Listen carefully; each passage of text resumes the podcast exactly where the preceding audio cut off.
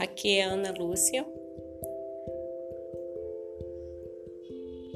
E nesse canal teremos